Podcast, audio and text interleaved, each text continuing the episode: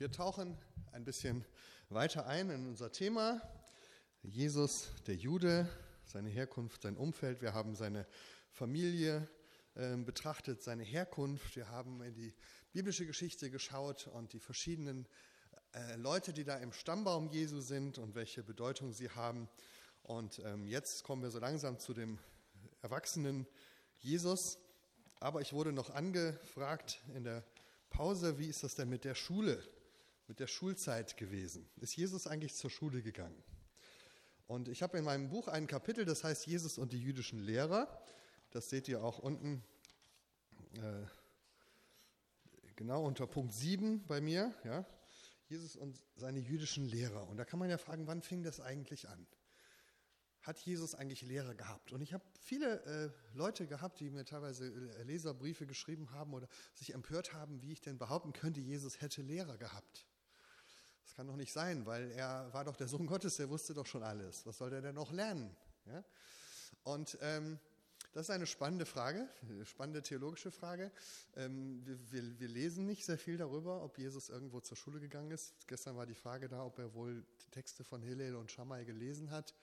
Vermutlich nicht, weil sie nicht aufgeschrieben wurden, aber zum Beispiel Bibel gelesen hat er ja vermutlich schon. Das heißt, er muss irgendwann lesen gelernt haben. Es sei denn, er hat es heimlich schon im Stall von Bethlehem gekonnt, aber nicht verraten. Also wenn man darüber nachdenkt, ist das sehr interessant. Es wird dann auch, am Anfang ist es lustig, aber wenn man darüber nachdenkt, ist es spannend, sich zu fragen, wann hat Jesus eigentlich wie viel verstanden?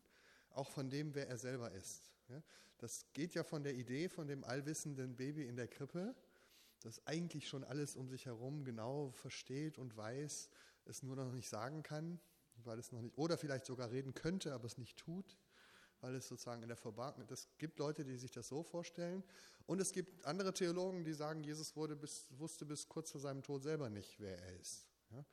Oder hat das selber nicht geglaubt und erst seine Nachfolger haben ihn dann zum Messias gemacht. Also das ist die Spannbreite. Ja? Und irgendwo dazwischen ist meines Erachtens die Wahrheit. Ja? Ich stelle mir Jesus doch, als wenn es heißt, Gott ist ein Mensch geworden, dann stelle ich mir das vor, dass auch die normalen Vorgänge des Lernens Teil seiner Menschheit waren. Dass er laufen gelernt hat, dass er sprechen gelernt hat, ja? dass er lesen gelernt hat. Ähm, und dass er dann irgendwann auch äh, Torah gelesen und gelernt hat und irgendwann in dieser Zeit entweder durch ein direktes Reden Gottes, durch die Bibel, durch das, was seine Eltern ihm erzählt haben, ähm, wird er ähm, mehr und mehr verstanden haben, was sein Weg ist, wo sein Weg hinführt. Es das heißt sogar in einem der Evangelien, äh, er nahm zu an Weisheit. Was heißt das? Ich verstehe das so, dass er mehr verstanden hat und mehr, noch nicht sozusagen am Anfang alle Weisheit hatte. Aber ich weiß, das ist ein vermintes theologisches Gelände. Ja? Ähm, und ich kann auch nicht genau sagen, wann Jesus wie viel verstanden und gewusst hat. Das, da sagt uns die Bibel nicht viel drüber. Wir können natürlich rekonstruieren, was wäre denn der normale, ähm, äh, was wäre denn der normale Weg eines jüdischen Jungen gewesen. Darüber kann man ja forschen und sagen, gab es zum Beispiel sowas wie Schulen. Ähm, und wenn man sich das ein bisschen anguckt, dann kommt man zu solchen Erkenntnissen, dass natürlich in der jüdischen Tradition, ähm, ich gucke mal, ob ich äh, da gibt es verschiedene Quellen, die uns darüber was sagen. Ein berühmtes Zitat ist dieses, kommt ein bisschen aus späterer Zeit, aber es wird oft zitiert. Mit fünf Jahren soll ein Junge die Bibel kennenlernen. Also Torah heißt es wahrscheinlich dort. Ne? Äh, mit zehn Jahren die mündlichen Gebote, mit 13 soll er die Gesetze einhalten, das ist dieses Alter von Bar Mitzvah. Mit 15 soll er Talmud lernen, das wäre dann der Moment, wo man anfängt, Hillel und Shammai besser kennenzulernen oder andere Lehrer. Äh, mit 18 soll er heiraten, mit 20 einen Beruf ergreifen. Man fragt sich, was macht er die zwei Jahre dazwischen? Mit, äh, mit, drei, mit 30 erreicht er seine volle Lebenskraft, mit 40 Einsicht, das wäre schön, mit 50 Weisheit und mit 60 das Alter. Ja? Ein schöner Spruch, wo man. Das Interessante ist aber, dass ähm, dieses, diese fünf Jahre, ja, das ist eine spannende Zahl, weil das war natürlich damals überhaupt nicht so üblich in der antiken Welt, dass man so früh schon lernte. Normalerweise sind Kinder ähm, sehr viel zu Hause erzogen worden. Das war sicher auch bei Jesus und seiner Familie so. Dass die Kernzelle des Lernens war natürlich ähm, die Eltern. Aber in der jüdischen Tradition hat man relativ früh schon sowas wie Elementarbildung eingeführt, also eine Grundschule. Wahrscheinlich in den Synagogen. Wir haben ja eben Bilder gesehen aus der Synagoge von Nazareth. Ähm, also das kann man sich so vorstellen, dass die Kinder dort unter der Woche gelernt haben. Es gibt einen Bericht hier von der, ähm, wie heißt der, Josua ben Gamla, der als einer der Leute gilt, die äh, diese Grundschule flächendeckend eingeführt haben. Wenn er, also Josua ben Gamla, nicht gewesen wäre, dann wäre die Torah in Israel in Vergessenheit geraten. Ganz früher nämlich war es üblich, dass man die Torah nur von seinem Vater lernte. Aber wem es der Vater nicht beibrachte, der lernte die Torah nicht. Dann wurden wenigstens in Jerusalem Kinderlehrer angestellt, weil es ja schon in der Bibel heißt, aus Zion wird Weisung ausgehen. Zion ist ein Name für Jerusalem. Aber immer noch gingen nur die zur Schule, die von ihrem Vater hingebracht wurden. Deshalb ordnete man schließlich an, dass für jeden Bezirk Kinderlehrer angestellt werden sollten. Aber immer noch konnten Kinder erst ab einem Alter von 16 oder 17 Jahren zur Schule gehen. Deshalb ordnete schließlich Josua ben Gamla, und das ist so ungefähr 60 nach Christus, also etwas nach Jesus, dass man in jeder, Provinz und in jeder Stadt Kinderlehrer anstellen sollte und dass Kinder ab einem Alter von sechs oder sieben Jahren zur Schule gehen sollten. Ja, also, ja. Ja, ich habe die Quellen dummerweise noch nicht dazu geschrieben. Ich habe die, die Bilder teilweise noch nicht fertig äh, gekriegt. Also, aber ich könnte die Quelle nachgucken, steht in meinem Buch dann dabei. Ja. Mhm.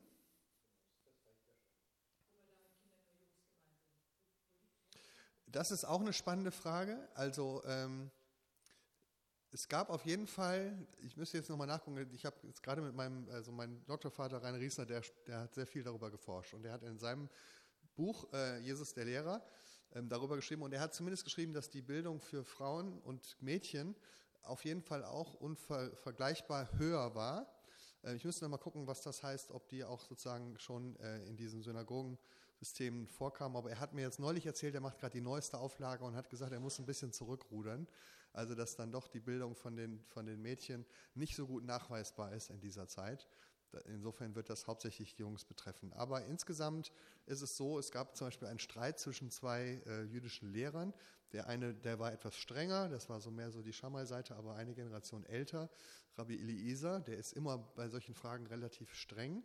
Und äh, der sagt, äh, wer seine Tochter etwas lernen lässt, Torah lernen lässt, der lädt Schande auf sich.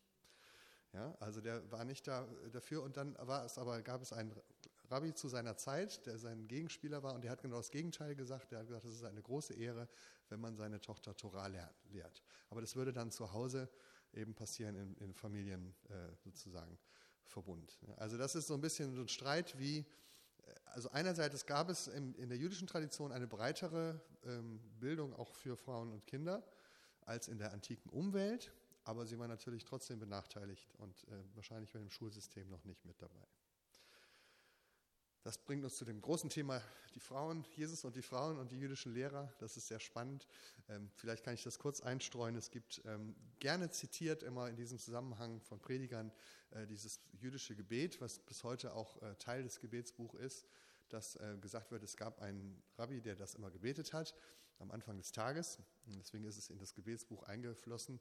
Lieber Gott, ich danke dir, dass ich nicht blind dass ich nicht blind bin, kein Heide und keine Frau. So, ja. Und dann sagen wir, boah, so ist das. Die Juden danken Gott, dass sie keine Frau sind. Man muss aber weiterlesen den Kontext. Man muss verstehen, was der Hintergrund dieses Gebetes ist. Nämlich der Hintergrund dieses Gebetes ist, dass, ähm, wenn man die, die Gebote durchschaut, die uns aufgetragen sind zu halten, also die 613 Gebote und alles, was damit dranhängt, dann gibt es einige dieser Gebote, die nicht für, für Frauen nicht vorgeschrieben sind. Die sogenannten zeitgebundenen Gebote. Das hat ein bisschen was mit, mit äh, Kinder bekommen zu tun und mit biologischen äh, regelmäßigen Vorgängen, dass also manche Gebote ähm, sozusagen die Frauen davon freigestellt sind. Und dieses Gebet ist so gemeint, ja, es geht also um den Kontext, dass man, wenn man, wenn man blind ist, manche Gebote nicht, nicht wenn man, nee, wenn man unverständlich ist, dass wenn man unverständlich ist, muss man manche Gebote nicht halten. Wenn man Heide ist, muss man sowieso die Gebote nicht halten. Und wenn man Frau ist, muss man auch manche Gebote nicht halten. Und das wird sozusagen von den Frauen als ein Nachteil empfunden, nicht als ein Vorteil. Ich war mal in so einer Synagogensitzung, da war dann ein großes Thema, der Protest der Frauen für Gleichberechtigung. Und das war, wir wollen diese Gesetze auch halten müssen. Ja, das war sozusagen die, die, dieser Gedanke, der war mir so völlig fremd, ja, dass ich dachte, ich dachte, das wäre eine Bevorzugung, wenn man die nicht halten muss. Ja, aber die Frauen haben gesagt, nein, das ist eine Benachteiligung, dass wir diese Gebote nicht halten müssen. Also das heißt, die Männer haben mehr Gebote als wir. Ja, und dieses Gebet ist in diesem Zusammenhang zu verstehen, dass ein Mann dankt dafür, dass er zu der Gruppe von Menschen gehört, die noch mehr Gebote halten dürfen als die anderen. Ja.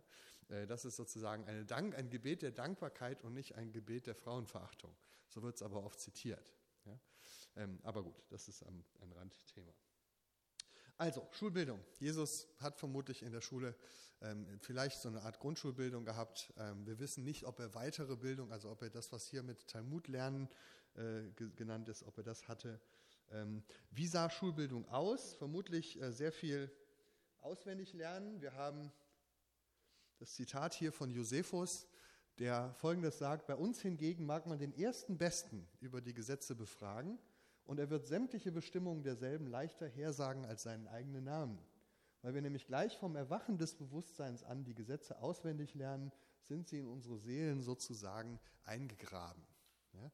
Da sieht man also, das ist natürlich die Lernkultur, das weiß man auch, das ist ja bis heute in manchen Kulturen so, dass Lernen hauptsächlich durch Auswendiglernen passiert. Äh, wir hatten bei uns in Jerusalem neben, relativ nebenan, wenn man so ins jüdische Viertel ging, da kommt man an dem, für die, die sich da auskennen, da gibt es diesen Spielplatz und wenn man hinten rechts so ein bisschen rumgeht, dann kommt man zu dem alten, äh, alten Zentrum des jüdischen Viertels und da gibt es eine Schule und die haben immer die Fenster offen, wenn man da vorbeigeht und dann hört man immer äh, diese auswendig, die, wenn die auswendig Torah aufsagen, kann man so ein bisschen durch die Fenster reingucken, da sieht man die Jungs da, wie sie also wirklich ähm, von klein auf diese Dinge auswendig lernen und später auch können. Also dieser Rabbi Peron, den ich euch gestern gezeigt hatte, der konnte zu jeder x-beliebigen Bibelstelle, wenn man ihn fragte, dann hat er gesagt, was da steht. Ja? Und noch mehr, der konnte sogar noch die ganzen Talmud-Stellen auswendig, also sehr erstaunlich. Also, ähm, so ungefähr muss man sich das vorstellen. Also Jesus hat gelernt, Philo erzählt auch darüber, erzählt viel über die Bildung zu Hause.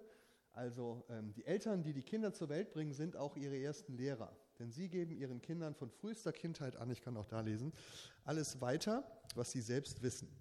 Aber nicht nur Wissen und Denken bringen sie ihnen bei, sondern auch die Fähigkeit, sich für das Gute zu entscheiden und das Böse zu meiden. Denn wer könnte für die Kinder ein besserer Wohltäter sein als die Eltern? So, sie haben sie nicht, sie nicht nur zur Welt gebracht, sondern sie haben sie auch für wert erachtet, Nahrung und Erziehung zu empfangen. Auf diese Weise befähigen sie ihre Kinder nicht nur zum Überleben, sondern zu einem wirklich guten Leben. Also, da kriegt man so ein bisschen Einblick in, wie Erziehung und Bildung damals passierte. Und das ist jetzt ein bekannterer Spruch, der jetzt für die höhere Bildung äh, galt. Also man sollte dann irgendwann sich Lehrer suchen unter den äh, Lehrern, die damals noch nicht Rabbi hießen. Und das ist ein Spruch aus der, ähm, ich glaube sogar, das auf dem Text, den ich gestern austeilte, einer der ersten Sprüche in der Pirkei Avot, also den Sprüchen der Väter. Dein Haus sei ein Versammlungsort weiser Männer. Bestäube dich mit dem Staub ihrer Füße und trinke durstig ihre Worte. Kann man sich vorstellen, dieses Bild auch von Maria und Martha zum Beispiel, die da zu den Füßen, also Maria, die zu den Füßen Jesu sitzt, um zu hören. Ja, das ist so dieses Bild vom Lernen. Also, ich persönlich glaube, dass Jesus auch gelernt hat. Ich kann mir sogar gut vorstellen, dass er auch von den jüdischen Lehrern damals gelernt hat. Vielleicht, wem das schwerfällt zu glauben, dass Gottes Sohn sich dazu herablassen könnte, ja, der kann es ja als einen Akt der Demut sehen ja, und sagen, Jesus war auch an anderer Stelle, er hat auch seinen Jüngern die Füße gewaschen. Warum sollte er nicht demütig genug sein, auch ins Lehrhaus zu gehen, um bei einem anderen Lehrer zuzuhören, geduldig zu hören und zu lernen, was er dort hören kann, selbst wenn er, selbst wenn ich mir das so vorstelle, dass er im Hinterstübchen natürlich alles schon besser wusste, ja, und ähm, dann ist es ja trotzdem gut, jemand anderem zuzuhören und zu lernen.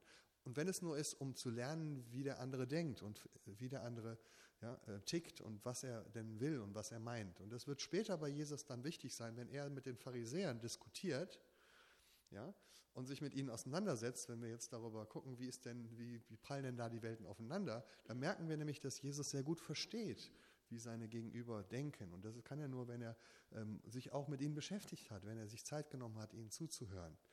Und ähm, deswegen glaube ich, dass Jesus gelernt hat, aber er war nicht in allem der gleichen Meinung. Und jetzt kommen wir zu den, ich habe heute Morgen ein bisschen mehr darüber geredet, wo Jesus in der Tradition des Judentums sozusagen fest verankert war. Jetzt kommen wir ein bisschen zu den Stellen, wo Jesus anderer Meinung war.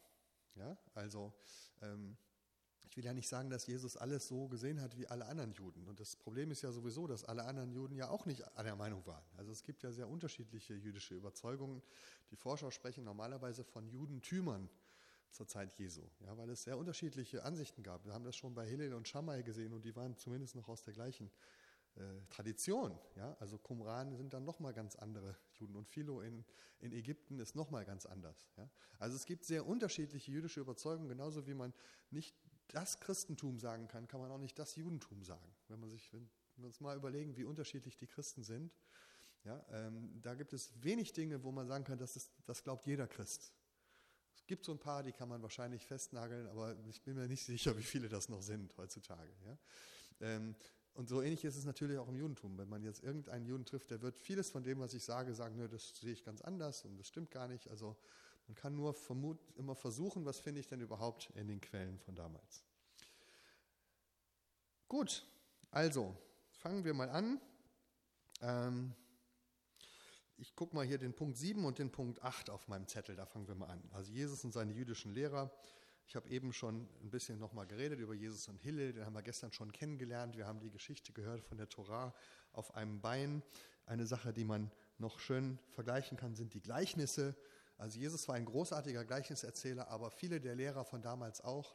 Es gibt hunderte von Gleichnissen und ähm, ich habe mal ein Zitat, wo ein Rabbi erklärt, ähm, was das mit den Gleichnissen auf sich hat. Und wir haben dann viele Gleichnisse, die auch sehr ähnlich sind wie die von Jesus. Und man muss das verstehen, was die meinen, wenn sie in Gleichnissen reden. Er sagt, es gleicht einem tiefen Brunnen, voll mit frischem, süßem Wasser. Niemand konnte aus ihm trinken, weil er zu tief war. Das ist ein Bild für die Tiefe der Torah. Ja? Aber da kam jemand und knüpfte einen Strick an den anderen, ein Seil an das andere, so schöpfte er Wasser aus dem Brunnen und trank es. Und andere kamen ebenfalls und tranken. So tat es auch König Salomo. Von Wort zu Wort, von Gleichnis zu Gleichnis machte er das Geheimnis der Torah greifbar. Mit Hilfe von Gleichnissen erhielt Salomo Zugang zu den Worten der Torah. Deshalb lehren die Rabbinen, verachte das Gleichnis nicht, denn mit seiner Hilfe kann jedermann Zugang zu den Worten der Torah erhalten. Ja? Also man versucht Bilder zu finden, um zu erklären, ähm, wie Gott ist, wie Gott handelt. Und ähm, manche der Gleichnisse kommen uns vermutlich sehr bekannt vor. Zum Beispiel äh, dieses Gleichnis über Arbeiter im Weinberg. Womit kann man Rabbi, äh, wie heißt der nochmal, Bunbachaya, das war ein, ein jüdischer Rabbi, der ähm, sehr be bekannt war, aber sehr früh gestorben ist.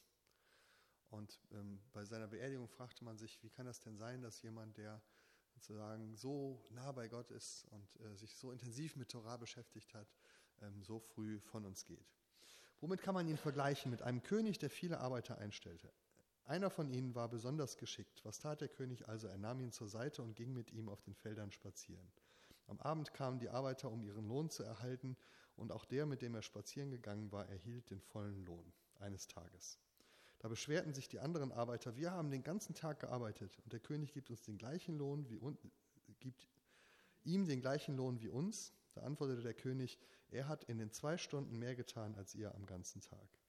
So hat auch Rabbi Bun ben Chaya nur 28 Jahre gearbeitet, aber er hat dabei mehr getan, als ein großer Gelehrter in 100 Jahren hätte tun können.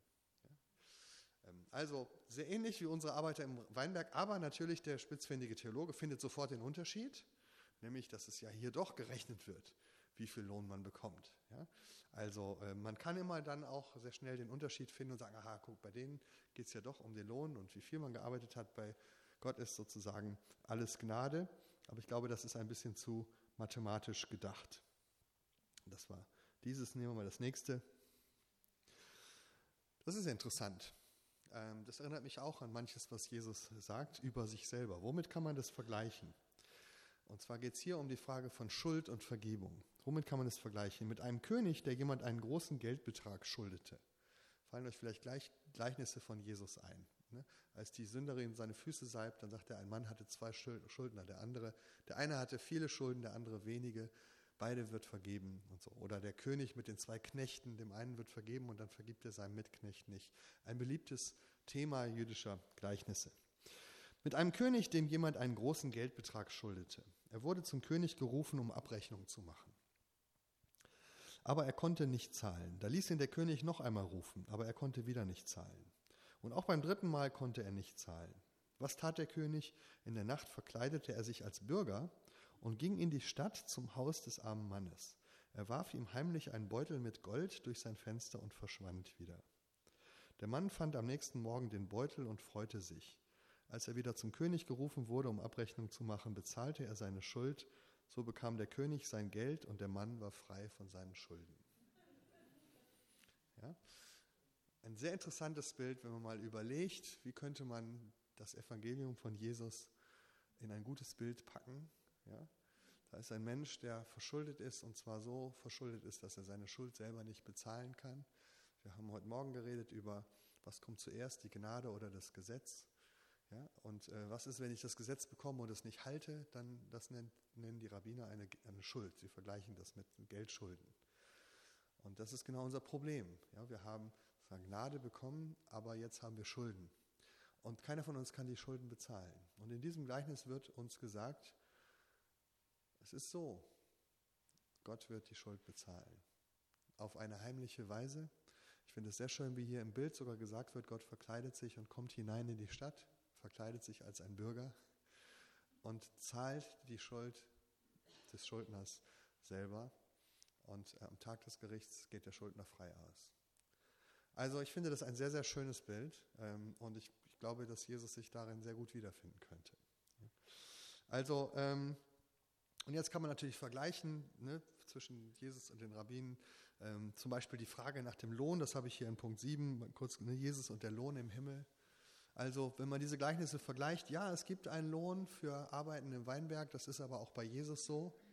Da kriegen die Arbeiter auch Lohn. Ja?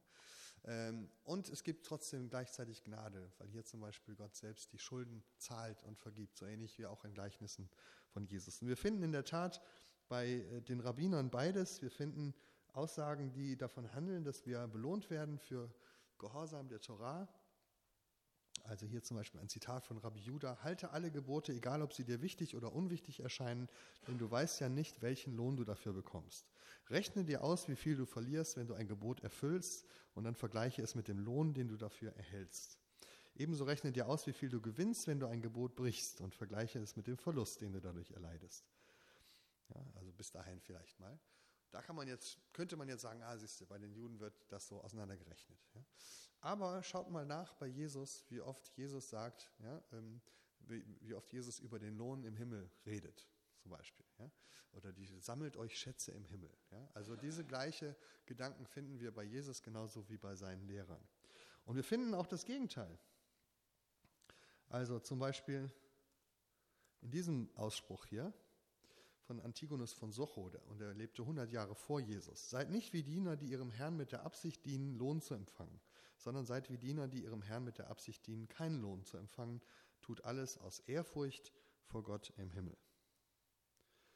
Oder hier, mache die Worte der Torah nicht zu deiner Krone, um dich mit ihnen zu rühmen und auch nicht zu deinem Spaten, um dich von ihnen zu nähren. Denn schon Rabbi Hillel sagte, wer sich eine Krone aufsetzt, hat seinen Lohn dahin. Kommt euch vielleicht auch bekannt vor mit dem Sie haben Ihren Lohn dahin. Ähm, und wer aus den Worten der Torah für sich selbst einen Nutzen ziehen will, der hat sein Leben aus der Welt genommen. Vielleicht sagst du, ich lerne die Torah, weil ich reich werden will oder weil ich dann Rabbi genannt werde. Jesus sagt einmal, lasst euch nicht untereinander Rabbi nennen, denn nur einer ist euer Meister. Oder weil ich dafür Lohn in der kommenden Welt erhalte. Die Schrift lehrt aber, du sollst den Herrn, deinen Gott, lieben Daher sollt ihr alles, was ihr tut, aus Liebe zu Gott tun. Ja, also an diesen Stellen finden wir, glaube ich, nicht den Unterschied zwischen Jesus und seinen Lehrern, sondern vieles Gemeinsame. Dann gehen wir mal zu einer anderen Geschichte.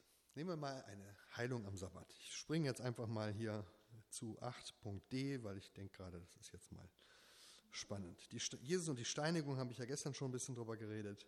Deswegen jetzt mal den Sabbat brechen. Ja? Also, wir schlagen mal auf Matthäus 12. Das ist jetzt mal ein Beispielfall, wie man sich solchen Texten nähern kann, um sie in ihrem jüdischen Kontext zu lesen. Matthäus 12, die Verse 9 bis 14.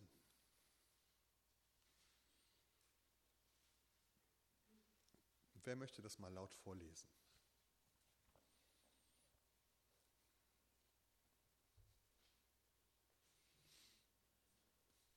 Von hinten? Dann hören wir's, können wir es alle hören. Ach so, keine Bibel dabei. Ja. Und nachdem Jesus von da weitergezogen war, ging er in ihre Synagoge. Und siehe, da war ein Mensch, der hatte eine erstorbene Hand. Und sie fragten ihn, ist es erlaubt, am Sabbat zu heilen? Damit sie ihn anklagen könnten. Er aber sprach zu ihnen, welcher, welcher Mensch ist unter euch, der ein Schaf hat und, wenn es am Sabbat in eine Grube fällt, es nicht ergreift und herauszieht? Wie viel mehr wert ist nun ein Mensch als ein Schaf? Somit darf man am Sabbat Gutes tun. Dann sagte er zu dem Menschen, strecke deine Hand aus. Und er streckte sie aus, und sie wurde wieder gesund, wie die andere.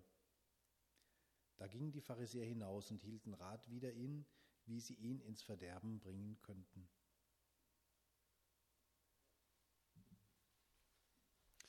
Ja, das ist eine sogenannte, die, die Bibelforscher sprechen von einem Streitgespräch. Eine von den Geschichten, wo ähm, Jesus und seine Gegner sich streiten. Ja, und wo es zum Zusammenprall kommt, sie, wie sie ihn verderben konnten, das ist eine schöne Übersetzung, ist aber nicht Luther 84, oder?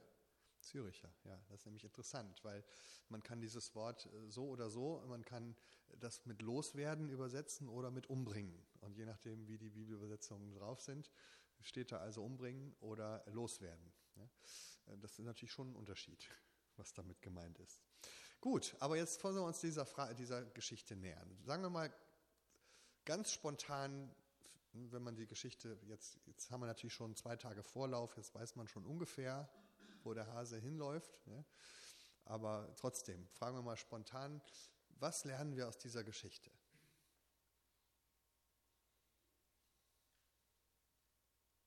Das ist der Teil, wo ihr euch beteiligen könnt, weil es ist ja auch der Nachmittag.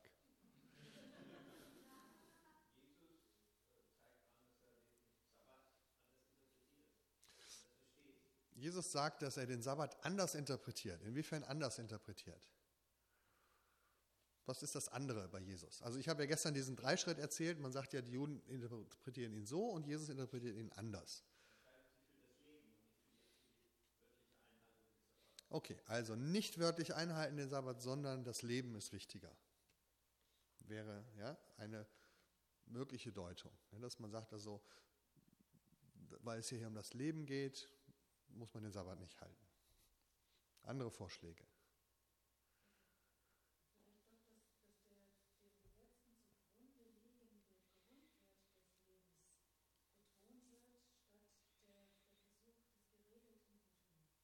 Also, das wäre die Alternative zwischen, ähm, äh, man, die, die, Theologen sprechen zwischen Kasuistik und, äh, und Prinzipienethik. Also man sagt, es, es gibt sozusagen die äußeren Regelungen, aber man versucht den tieferen Sinn zu verstehen dahinter und dann nach dem tieferen Sinn zu handeln und nicht nach der äußeren Vorschrift.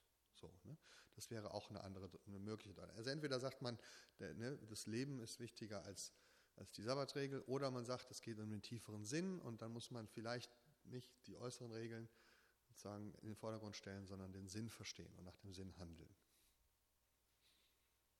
Der Sabbat ist der, auch der siebte Schöpfungstag. Und der siebte Schöpfungstag, alles ist gut, alles ist heil, Shalom. Und deshalb ist also auch der Sabbat dafür da, dass die Menschen heil sind, dass die Schöpfung heil ist.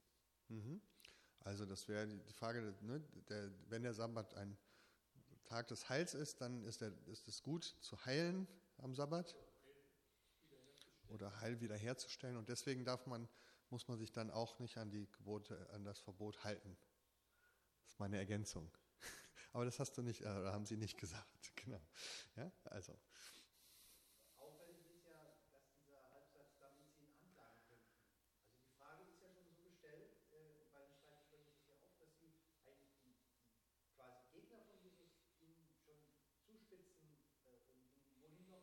Mhm. Also Sie möchten vielleicht, dass er was falsch macht. Was Falsches sagt, was Falsches lehrt oder sich angreifbar macht. Ja. Und die Frage ist, ob, er, ob, ob das am, am, Ende der Fall ist oder nicht. Also das kann man zum Beispiel mal fragen, warum ärgern die sich eigentlich so? Weil er was Falsches gesagt hat oder weil er nichts Falsches gesagt hat? Man kann sich ja in beiderlei Richtung ärgern. Ja, man kann ja sagen, wir ärgern uns darüber, das, was er gemacht hat, oder wir ärgern uns darüber, dass das, ne, was wir vorhatten, nämlich ihn eine, eines Fehlers zu überführen, nicht funktioniert hat. Und jetzt überlegen sie, wie sie ihn dann loswerden können, wenn er doch nichts Falsches sagt. Also beides ist ja denkbar vom Schluss her. Ja, noch ein Vorschlag. Jesus argumentiert selber damit, ähm, als Beispiel ähm, führt er an einen, einen Bauern oder so, der ein einziges Schaf hat. Mhm. Und das, das bedeutet, dass es sehr wertvoll für ihn ist. Mhm. Wenn er nur eins hat, ganz bestimmt. Und dass der Mensch noch viel wertvoller ist. Mhm. Also er, er, er geht auf die Schiene von Wert. Also, es wäre auch ein Ansatz, es geht hier um den Wert des Menschen, so wie der Wert des einzelnen Schafes.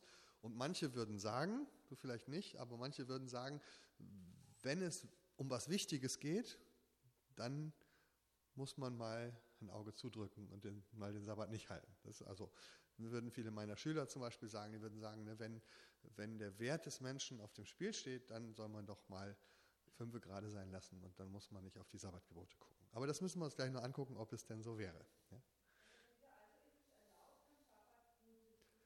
Mhm.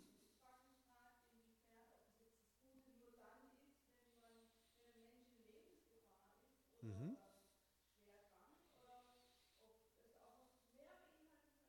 Also ich, ne, ich könnte ja sein, dass ich irgendwas denke, was mir jetzt gut tut. Wenn es mir gut tut, dann ist es doch erlaubt. Ne, das kann ich sehr weit fassen.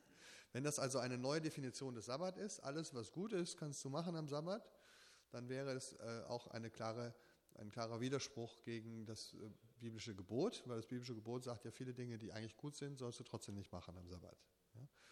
Also ähm, viele Grundarbeiten, ja.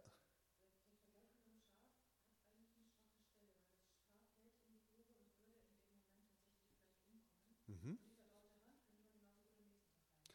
Das wäre die Rückfrage an die, die sagen, hier geht es um das Leben retten. Ja? Also das vielleicht die, die erste, den ersten Weg, den man gehen könnte, wäre die Frage, wenn das Leben wichtiger ist als der Sabbat, ne? dann könnte man ja sagen, gut, aber das Leben steht jetzt hier nicht auf dem Spiel, das, der Mann lebt da schon jahrelang mit, ja, da könnte man auch noch einen Tag warten. Jetzt haben wir noch ganz viele Vorschläge. Gut, ich mache dann aber jetzt gleich weiter. Zwei Vorschläge haben wir noch. Äh, fangen wir vorne an.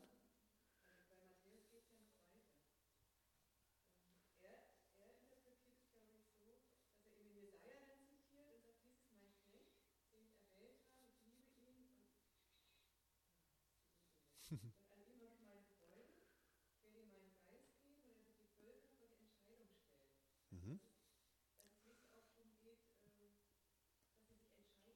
Aber worin liegt die Entscheidung? Also das ist das Zitat aus Jesaja.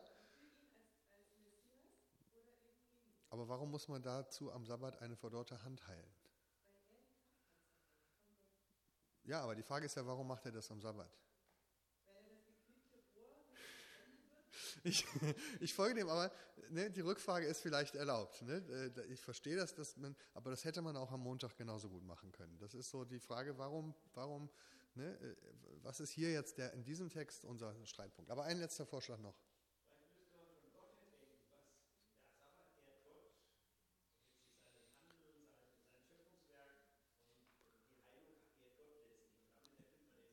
Und das wäre ja der, der, Vorschlag auch ne, von dem vom tiefer liegenden Idee her zu denken ja, und sagen, ich muss bei jedem Gebot, was Gott gibt, nach der tieferen Idee gucken. Ja, also Gott ehren, äh, das Leben schützen, den, den Wert des Menschen. Und dann entscheide ich nach der tieferen Idee, auch wenn es gegen Gottes Gebot ist. Das, das liest man heutzutage oft in der, in der ethischen Diskussion, ja, dass man sagt, wir fragen nach dem tieferen Sinn und dann machen wir aufgrund dieses tieferen Sinnes eine Entscheidung gegen das Äußere, sozusagen gegen das geschriebene Gebot. Nein, nein, ich, ich habe das jetzt fortgeführt. Ne? Also das passiert aber oft. Ja, aber das ist eben, ähm, sagen wir mal, viele Christen würden sagen, ne, ähm, Jesus ähm, bricht sozusagen das geschriebene Gesetz, weil ihm sozusagen der Sinn des Gesetzes wichtiger ist. Ne? Man versucht sozusagen hier ähm, entweder bestimmte Werte gegen, also sozusagen das Leben an sich ist wichtiger als das Gebot oder die Liebe ist wichtiger als das Gebot, die Nächstenliebe ist wichtiger als das Gebot. Ne? Oder man fragt nach dem tieferen Sinn, worum geht es denn in dem Gebot und dann tue ich das, worum es eigentlich geht, obwohl ich das Gebot breche. Das ist also oft die Lehre, die Menschen hier rausziehen. Und jetzt wollen wir uns mal angucken, ob das so ist. Jetzt machen wir mal Pause mit den Vorschlägen. Ähm, ich schlage jetzt oft bei solchen Texten, weil ich gesagt habe, es gibt diesen Dreischritt. Erst haben wir unser Bild, wie die Juden damals dachten, dann haben wir unser Bild, was Jesus dazu sagt, und dann kommt am Ende die Botschaft raus. Ja? Und verbreitet ist sozusagen die, an dieser Stelle dieser Dreischritt, die Juden damals hätten sich jetzt streng an die Sabbatgebote gehalten und deswegen diesen Menschen nicht geheilt oder die Heilung verboten. Ja? Aber Jesus macht das Gegenteil, weil ihm entweder der tiefere Sinn wichtig ist oder weil ihm die Nächstenliebe wichtiger ist oder weil das Leben. Also verschiedene Gründe, warum Jesus anders handelt als die Juden seiner Zeit. Und daher kommt eine Botschaft raus und die sieht dann oft so aus, ähm, Gebote Gottes kann man auch mal brechen, wenn es drauf ankommt oder wenn man es aus Liebe macht oder wenn es zu was Gutem dient oder warum auch immer. Ja? Aber Jesus ist sozusagen an dieser Stelle, bricht er aus aus dem System des Gesetzesgehorsams. Jetzt schlage ich vor, dass wir diese drei Schritte Schritt für Schritt nachgehen. Das heißt, der erste Schritt wäre mal herauszufinden, was sagen denn die Juden damals eigentlich? Also wenn es so ist, dass es unterschiedliche jüdische Überzeugungen gab, dann müsste man ja gucken, ähm, finden wir was zum Beispiel über äh, die Frage, was ist eigentlich am Sabbat erlaubt oder nicht? Da müssten wir ja anfangen. Die meisten, ich zumindest, als ich nach Israel kam, hatte ich keine Ahnung, was am Sabbat erlaubt ist oder nicht. Ja, es gibt bestimmte Dinge, die sind erlaubt und andere, die sind nicht erlaubt und das muss man erstmal verstehen. Und dann gucke ich in meine Bibel, ich habe ja gestern gesagt, viele fangen im Alten Testament an und gucken mal, ja, was steht denn da in den fünf Büchern, Mose? Ja, muss ja da irgendwo stehen, was erlaubt ist und was nicht. Und dann gucke ich nach. Ich weiß nicht, wer von euch das auf Anhieb weiß, aber ich gucke nach und in der Bibel, da steht nur, am Sabbat sollst du keine Arbeit tun. Punkt. Und du sollst ruhen. Ja? Du sollst keine Arbeit tun und du sollst ruhen. So, das stellt uns und damals auch die jüdischen Lehrer vor eine Frage. Ja? Und das ist genau die Frage, über die wir gestern schon sprachen. Man muss die Bibel auslegen. Das heißt, irgendjemand muss mir jetzt erklären, was heißt denn keine Arbeit tun? Was ist eine Arbeit und was nicht? Ja? Ist ein Seminar halten eine Arbeit? Ja oder nein? Ist Kochen eine Arbeit? Ja oder nein? Äh, ist mit Kindern spielen eine Arbeit? Ja oder nein? Ja? Ist am Computer sitzen eine Arbeit? Ja oder nein? Das steht alles nicht in der Bibel. Steht alles nicht in der Tora. Und da fängt das Denken und Auslegen an. Und da machen sich die Lehrer Gedanken drüber. Ja? Weil jetzt die Menschen fragen, darf ich das oder darf ich das nicht? Der Christ hat darauf eine einfache Antwort. Ja? Der sagt, du musst das Prinzip verstehen und dann selber entscheiden. Ne? Das ist die normale christliche Antwort. Wenn das für dich Arbeit ist, machst es und wenn es für dich nicht Arbeit, äh, wenn es für dich keine Arbeit ist, nee, dann lässt es. Ne? Aber das ist sehr, sehr stark der von der Aufklärung herkommende christliche Gedanke. Frag nicht, darf ich oder darf ich nicht, sondern entscheide aufgrund des Prinzips, das darunter liegt. Also du brauchst nur die Torah, da steht drin, du sollst nicht arbeiten. Was das damit gemeint ist, das entscheidest du selber. Eine Rückfrage.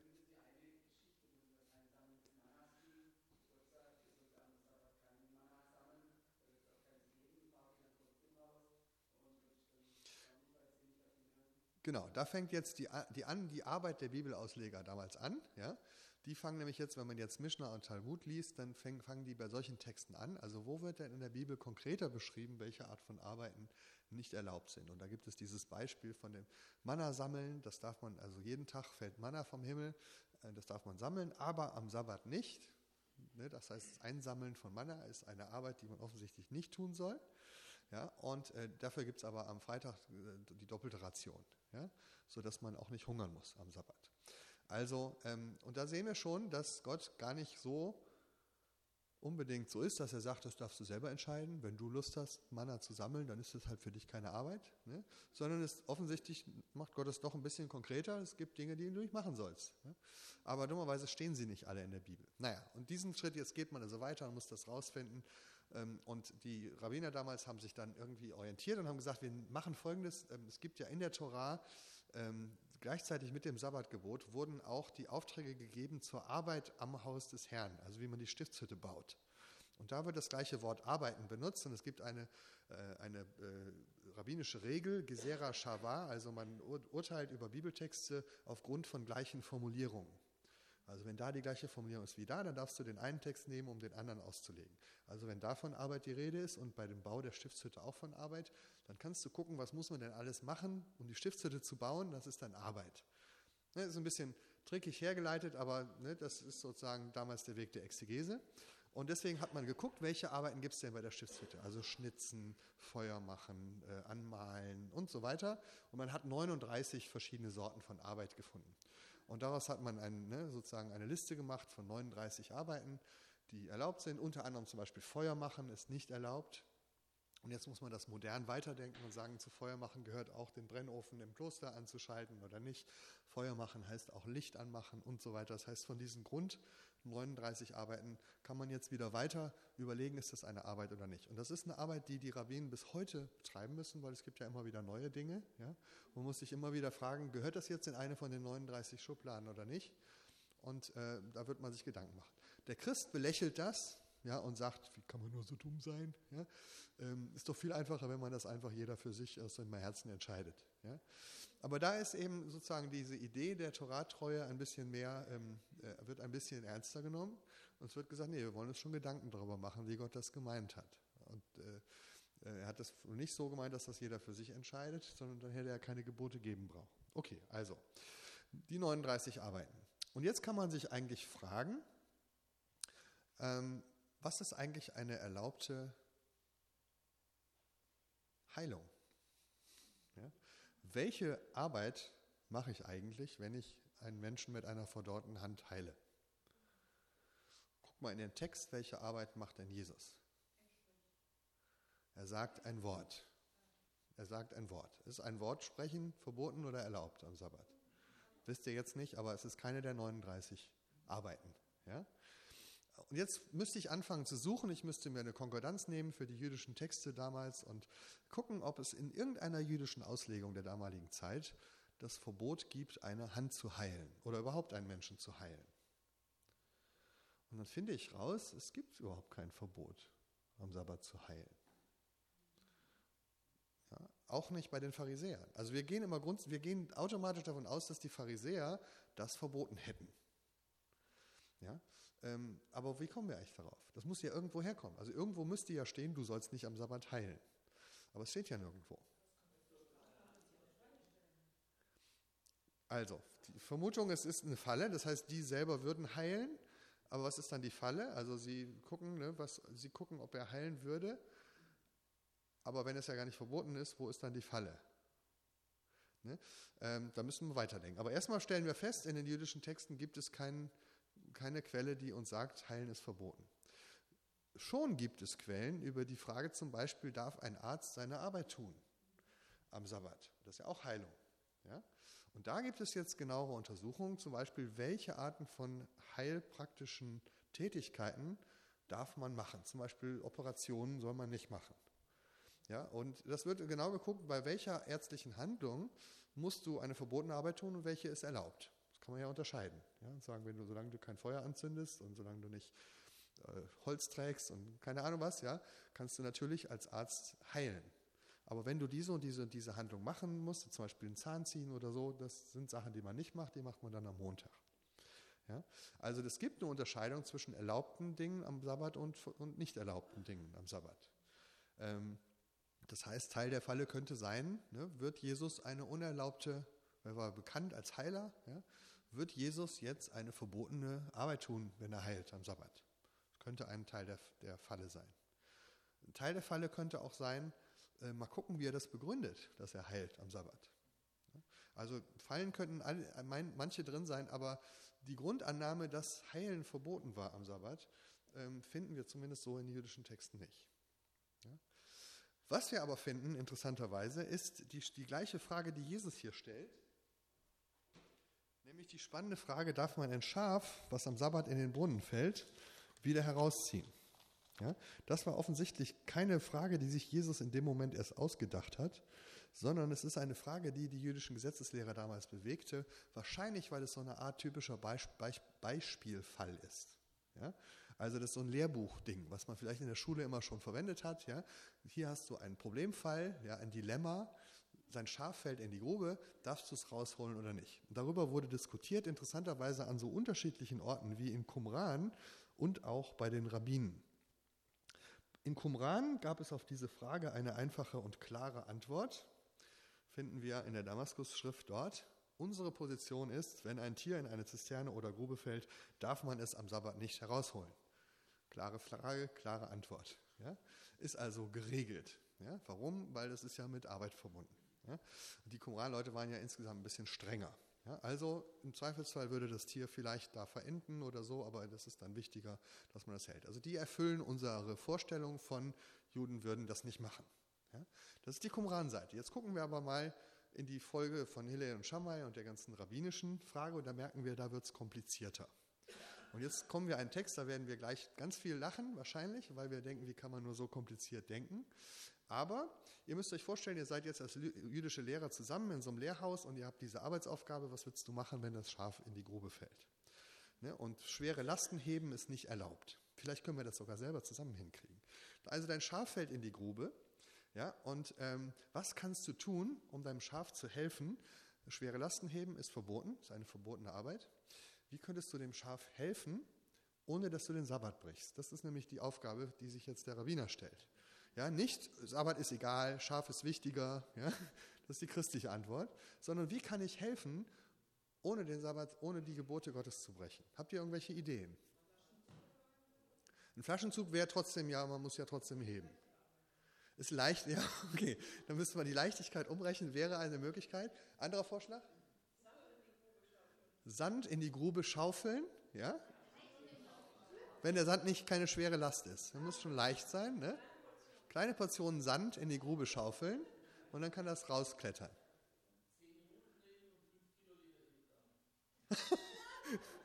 Nein, da würde man trotzdem, glaube ich, beim, da würde man am Lastenheben teil, teilhaben. Ja? Das ist sozusagen eine Schwierigkeit. Oder Nichtjuden herbeiholen, das ist ja natürlich auch, gibt es heute auch in, in Israel manchmal.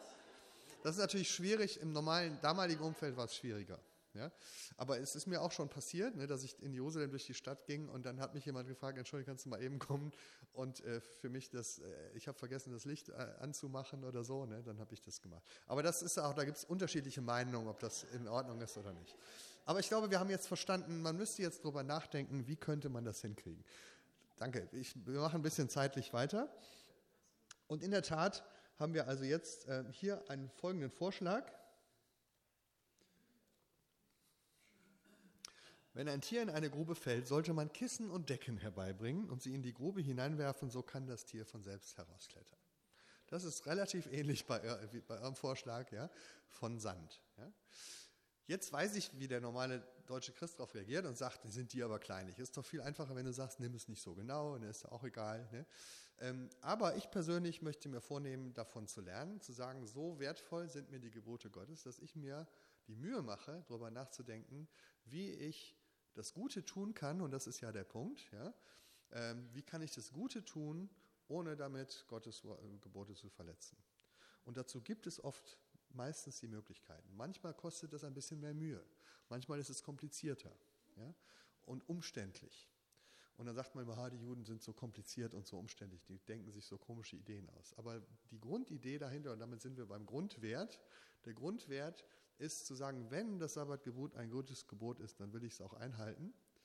Und dann suche ich nach Wegen, und wenn sie umständlich sind, sind sie umständlich, ähm, dass ich das Gute, was ich tun will, so tue, dass ich den Sabbat dabei halte. Ja? Ähm, wir könnten auch diesem anderen Weg nachgehen, nämlich Leben retten. Das, das, ist sowieso ein jüdischer Grundsatz. Ja, wenn es um das Retten von Leben geht, dann darfst du sowieso alles machen. Ja? Dann darf man auch operieren und ein Krankenhaus betreiben und so. Also alles, was lebensrettend ist, ist am Sabbat sowieso erlaubt. Da gibt es auch rabbinische Diskussionen drüber. Ähm, einfacher, das wird einfach biblisch begründet. Es gibt diesen Satz, dieses Sabbatgebot ist dir gegeben, damit du durch es leben sollst. Steht so in der Bibel. Ja? Also sagt man sich, wenn es zum Leben dient, dann muss Leben retten erlaubt sein am Sabbat. Ähm, und es gab auch einen Rabbiner, der hat gesagt, also das Schaf, das könnte man möglicherweise mit dem gleichen Grund äh, ne, ähm, befreien, aber dann sagte jemand anders, ja, das ist ja nicht das gleiche wie Leben retten. Aber gut, da gehen die Meinungen dann auseinander. Aber es gibt zum Beispiel auch diese Regel. Das heißt, man diskutiert bei den Rabbinen darüber, was ist am Sabbat erlaubt und was nicht. Zum Beispiel es gibt es die Frage, und das hat, da hat Hillel zu beigetragen, diese Frage zu stellen, was ist eigentlich wichtiger, das Gebot, dass ein Kind am achten Tag beschnitten werden muss oder das Sabbatgebot? Ne, weil es kann ja passieren, dass der achte Tag ein Sabbat ist. Und da muss man überlegen. Ja? Und da muss man gucken, was ist jetzt gewichtiger. Und äh, damals haben die Lehrer so entschieden, dass die Beschneidung wichtiger ist an, in dem Fall. Also wenn der achte Tag ein Sabbat ist, dann darfst du am Sabbat trotzdem die Beschneidung vornehmen. Ja, das heißt, de, in dem Moment wird aber nicht der Sabbat gebrochen, sondern der Sabbat wird sozusagen, man nennt das der, der, das ähm, über, ähm, überlagert den Sabbat. Ja? Das heißt, es ist nicht, man tut nicht etwas Verbotenes, sondern man tut etwas Erlaubtes, weil das wichtiger ist. Diese Begründung hat Jesus übrigens auch äh, an gleicher Stelle genau dieses Argument an anderer Stelle verwendet. Ja? Ähm, er sagt, Mose hat euch doch die Beschneidung gegeben. Nicht, dass sie von Mose kommen, sondern von den Vätern. Und ihr beschneidet den Menschen auch am Sabbat. Wenn man nun ein Mensch am Sabbat die Beschneidung empfängt, damit nicht das Gesetz des Mose gebrochen werde, was zürnt ihr dann mir, weil ich am Sabbat den ganzen Menschen gesund gemacht habe? Ja, das heißt, hier argumentiert er von dieser Regelung her, dass wenn Beschneidung erlaubt ist am Sabbat, dann ist auch Heilung erlaubt. Aber das Spannende ist ja, dass Jesus nicht sagt, nehmt es doch nicht so eng mit dem Sabbat, den kann man auch mal brechen, sondern er sagt, ich erkläre euch mal, warum das, was ich tue, am Sabbat erlaubt ist. Das heißt, die Begründung von Jesus an dieser Stelle und auch an allen anderen äh, Stellen, wo er heilt am Sabbat, ist die, das, was ich tue, ist nicht verboten, sondern erlaubt. Ja? Und äh, natürlich sozusagen die, die ihm die Falle stellen, die hätten vielleicht gesagt, äh, ich mache lieber gar nichts, dann mache ich auch nichts falsch. Ja? Kann sein, das können wir ihnen unterstellen, das steht da zwar nicht, ja? aber möglicherweise ist das, dass sie sagen, lieber gar nicht heilen, dann kann ich auch nichts falsch machen. Und Jesus sagt, doch, du kannst dir die Mühe geben, das Erlaubte am Sabbat zu tun. Und das ist in diesem Fall ein Wortsprechen. Bei anderen Fällen hat er ja auch mal einen Brei angerührt oder solche oder den Menschen angefasst oder so. Das macht er hier nicht, vielleicht bewusst nicht, ja, um zu sagen, das, was am Sabbat erlaubt ist, das kannst du auch tun, um das Gute zu tun. Ja.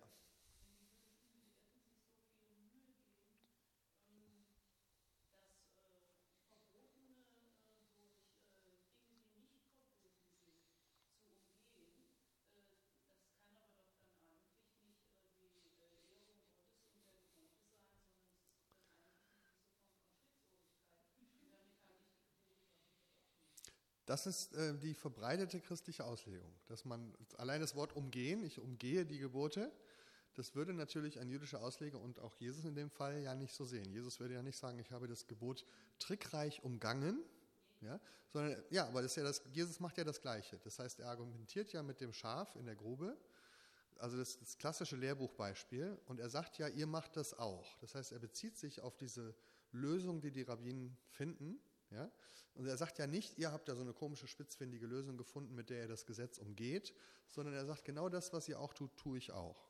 Ja? Also ich würde das eben nicht das Gesetz umgehen nennen, sondern ich würde sagen, nach Lösungen suchen, wie ich das Gute tun kann, ohne das Gesetz zu brechen. Und ich würde das eben, äh, ich würde das verstehen, oder ich verstehe das zumindest von den Leuten, mit denen ich geredet habe, als ein Weg, das Gesetz zu ehren. Ich weiß, dass wir als Christen das völlig anders, also wir nehmen all diese Beispiele immer als Beispiel, dass sie das eigentlich trickreich umgehen. Ein, ein beliebtes Beispiel, was ich immer noch auf der Suche bin, vielleicht habt ihr es auch schon mal gehört, ist das mit dem Sabbat, mit dem Reisen am Sabbat. Ja? Also viele Christen haben das schon mal gehört, dass der Reisen am Sabbat für längere Strecken ist verboten, außer man ist auf dem Wasser unterwegs, im Schiff. Ja? Weil da kannst du nicht zwischendurch Pause machen, das ist schwierig. Ja? Also man darf reisen, man darf nicht reisen, außer man ist auf dem Wasser über, unterwegs. Und es gibt eine verbreitete christliche Mehr, dass die Rabbinen damals als Lösung vorschlugen, du kannst dir ja einen Sack mit Wasser auf deinen Esel laden und dich dran draufsetzen und dann bist du im, auf Wasser unterwegs. Ja? Ähm, ich bin seit etwa, seit vielen Jahren unterwegs auf der Suche, ob irgendjemand diese Lösung irgendwo mir nachweisen kann in der jüdischen Literatur. Ja? Ich habe sie bis jetzt nicht gefunden. Und ich habe schon Abendessen ausgesetzt und Eis und sonst was. Also für, wenn irgendjemand von euch das findet, sagt mir Bescheid. Weil ich glaube, das ist eine nette Erfindung, die aber genau diese Idee, widerspiegelt. Die Juden denken sich irgendwelche geschickten Dinge aus, um das Sabbatgebot zu brechen. Ja. Klassisches Gebot, was es wirklich gibt, habe ich gestern Abend schon jemand erzählt, ist die, die Sabbatlampe. Eine jüdische Erfindung. Ja. Du sollst ja kein, kein Feuer anmachen, also kein Licht anmachen am Sabbat, weil das Arbeit ist. Was machst du also, wenn du in einem, in einem Haus bist, du hast Kerzenlicht und ne, verschiedene Lampen und du willst nicht Licht an- und ausschalten? Einfache Lösung ist die Schabbatlampe, ja, die so funktioniert, dass du ein Licht hast, was dauernd, äh, das quasi am Brennen bleibt. Und äh, du hast da drumherum quasi ein Lampengehäuse, was du äh, auf und zu klappen kannst. Ja? Eine einfache Lösung. Äh, du musst das nicht machen, was am Sabbat nicht erlaubt ist, nämlich äh, Feuer anmachen oder Licht anmachen, aber du kannst trotzdem den Raum hell oder dunkel machen. Wir sagen als Christen, was für ein Unsinn, damit willst du ja nur das Gesetz umgehen. Der Jude würde antworten, nein, ich mache mir Gedanken, wie ich das Gesetz halten kann. Aber da, haben wir, da kommen wir nicht zueinander in unserem Denken. Das ist so. Ne?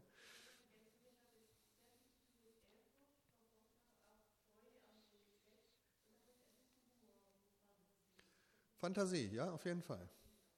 Ja. Aber das ist, ja.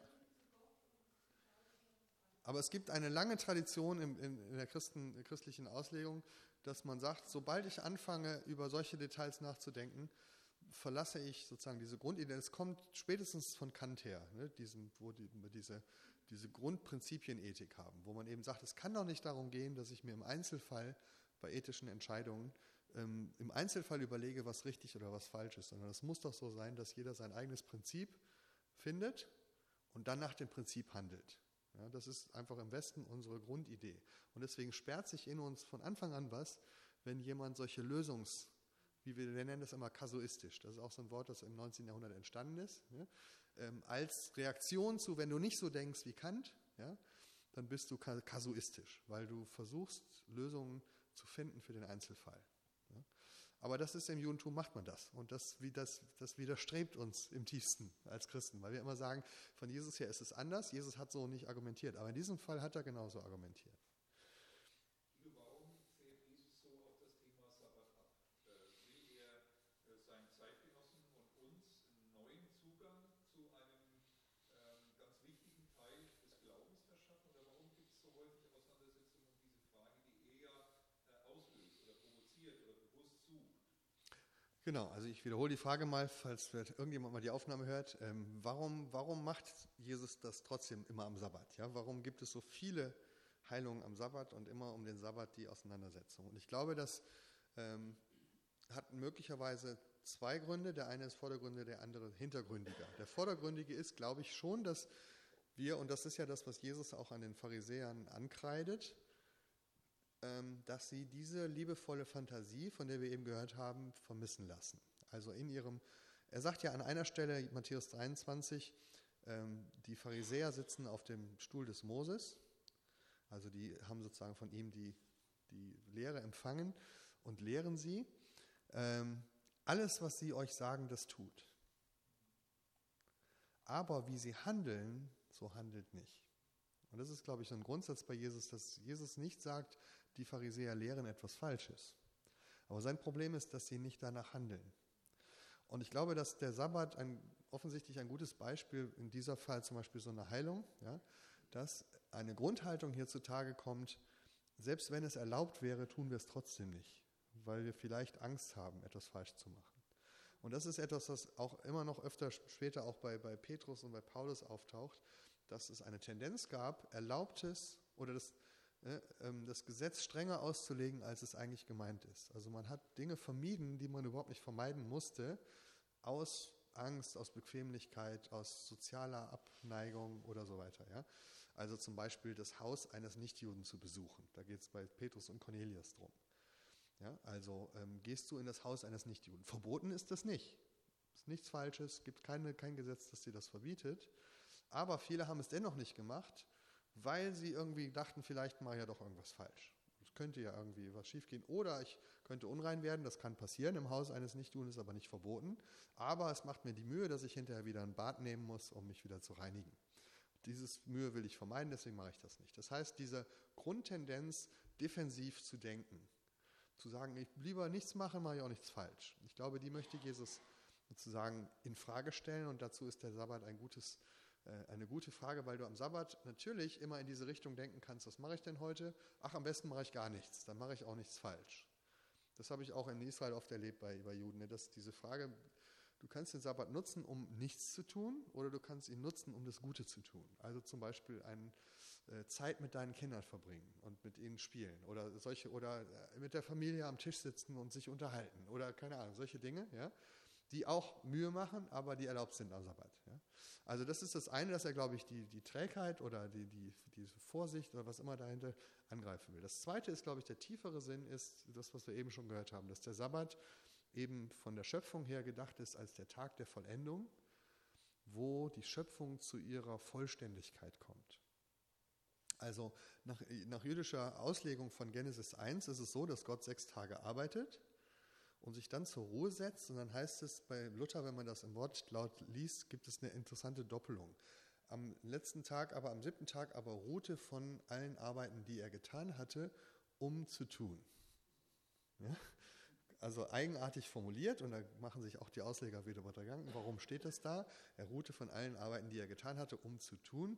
Ähm, Luther übersetzt dann von allen Arbeiten, die er getan hatte, um sie zu tun.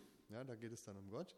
Die jüdische Auslegung ist normalerweise die, Gott ruht, um den Rest jetzt uns zu überlassen. Ja? Also Gott lässt sozusagen eine Lücke am siebten Tag, damit wir auch noch was zu tun haben im Rest unseres Lebens. Und da gibt es diesen ganzen Gedanken von Tikkun Ha'olam, also unsere Aufgabe ist es, diese Welt zur Vollständigkeit zu bringen durch das, was wir tun an guten Werken, an sozialem Engagement und an allem Möglichen. So, jetzt ist der Sabbat eben dieses Symbol für, an diesem Tag wird die Welt vollendet. Ähm, und jeden Sabbat, den wir feiern, ist ein Vorgeschmack auf die Vollständigkeit der Welt und auf die vollendete Welt. Und deswegen glaube ich, kommt Jesus in diesem Tag besonders sozusagen zum Zuge, weil er dafür etwas abbilden möchte, dass in ihm, und das sind wir wieder an dieser Stelle, dass wir sehr oft den Konflikt an der falschen Stelle suchen. Wir denken, es geht hier um einen Konflikt um Gesetzlichkeit oder Kleinkrämerei oder zwischen kasuistischer und Prinzipienethik oder sowas. Und wir merken, wenn wir hingucken, das ist gar nicht der Konflikt. Der Konflikt ist immer um die Frage, wer ist eigentlich Jesus? Denn Jesus tritt hier auf und oft am Sabbat mit, dieser, äh, mit diesem Anspruch, ich bringe die von Gott verheißene Heilung und Vollständigkeit der Welt. In mir passiert das, was man eigentlich vom Messias erwartet. Dass Gott sozusagen einschreitet und die Welt. Und deswegen glaube ich auch, dass der, der Ärger, der dann am Ende entsteht, ist kein Ärger über, ach guck mal, er hat das Gesetz gebrochen, sondern der Ärger, der am Ende entsteht, ist, der behauptet, der Messias zu sein. Ja, der, der behauptet, er macht jetzt die Welt wieder heil, was doch eigentlich nur Gott tut. Ja, und deswegen glaube ich, dass das am Ende eher der Grund des Ärgers ist, ähm, wie auch bei der Ehebrecherin zum Beispiel. Ne? Weil das hat man gestern darüber geredet, ne, dass ich glaube, dass es darum geht, dass Sie sagen, wir wollen das Gebot doch lieber hier an dieser Stelle nicht so wörtlich umsetzen. Jesus sagt doch, ich bin der Geber des Gebots. Das Gebot ist gut gemeint und gut gedacht und äh, das ist schon richtig, aber das Problem seid ihr. Ja? Und dann heißt es, sie ärgerten sich aber ja, äh, und wollten ihn umbringen. Warum? Weil er auch an dieser Stelle sich selber als der Gesetzgeber darstellt, der dann auch noch sagt, ich bin gekommen, um zu retten. Also deswegen glaube ich, dass der Sabbat so ein Kristallisationspunkt ist, weil das dieser symbolische Tag des endgültigen Heiles von Gott ist. Ja.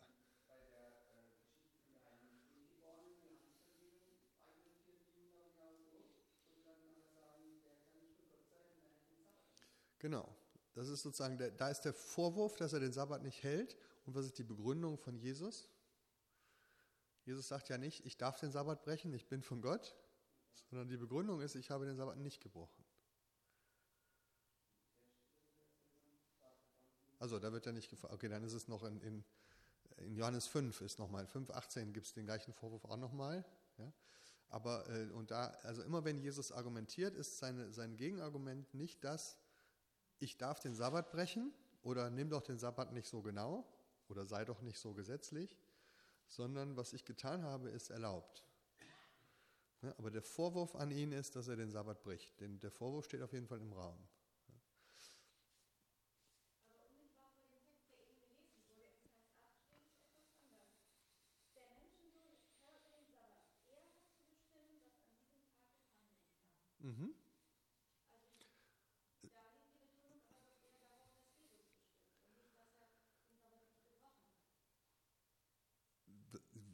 Ja, aber das eine schließt ja eben das andere nicht aus. Also wir, wir lesen das so, Jesus bestimmt, was man tun soll und das ist was anderes als das, was die Juden sagen oder was das Alte Testament sagt. Ja, also das wäre unsere automatische Lesart. Jesus sagt, ich darf das bestimmen und deswegen bestimme ich, das, was eigentlich verboten ist, ist jetzt erlaubt. Das passiert aber gerade nicht an der Stelle, sondern was Jesus hier behauptet, ist wieder das, was ich eben sage, dass Jesus sagt, ich bin doch der, der euch den Sabbat gegeben hat. Ja? Und deswegen bin ich der, der bestimmt, was erlaubt ist und was nicht. Und jetzt guckt doch mal in die Schrift, was erlaubt ist und was nicht ist. Und bei dem Beispiel vorher geht es ja ums Ehrenraufen. Und da ist die Begründung von Jesus noch abenteuerlicher. Also ich sage ja nicht, dass Jesus nicht abenteuerlich die Bibel auslegt. Ja? Aber sein Punkt ist, dass er die Bibel auslegt und dass er das, was er tut, als nicht als Bruch des Sabbat begründet, sondern als erlaubt. Und davor ist die Begründung, er, die raufen Ehren am Sabbat und essen die. Und was ist die Begründung von Jesus? Ne, man sagt ihm, du brichst den Sabbat damit. Seine Begründung ist, guck mal in eure Bibel, der David, als er im Tempel war, hat er auch am Sabbat Brot gegessen. Ja? Und ich bin doch viel mehr als der Tempel.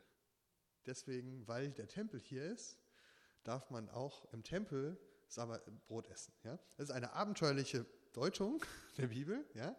Ähm, die ähm, sagt, ich bin eigentlich das, was der Tempel ist im Alten Testament, deswegen darf man in meiner Gegenwart jetzt das Brot essen. Ist aber sozusagen, er, begründet, warum das biblisch ist, nicht warum er gegen die Bibel verstoßen darf. Ähm, die Leute sagen natürlich wieder, da sind wir wieder an der gleichen Stelle, der Anstoß ist in dem, liegt in dem, wer Jesus behauptet, wer er ist. Also er behauptet hier, ich bin der Tempel. Oder mehr als der Tempel sogar, steht da. Und deswegen ist das erlaubt, weil es im Tempel ja erlaubt ist, sogar nach der Schrift. Also die Argumentation von ihm ist immer, ich weise euch anhand der Schrift nach, dass das, was ich tue, erlaubt ist und nicht, dass es verboten ist. Und das müssen wir, glaube ich, verstehen, weil unsere Idee oder unser Grundverständnis ist immer, dass Jesus sagt, mir ist es doch egal, was verboten ist. Ich darf das. Und das ist nie seine Begründung.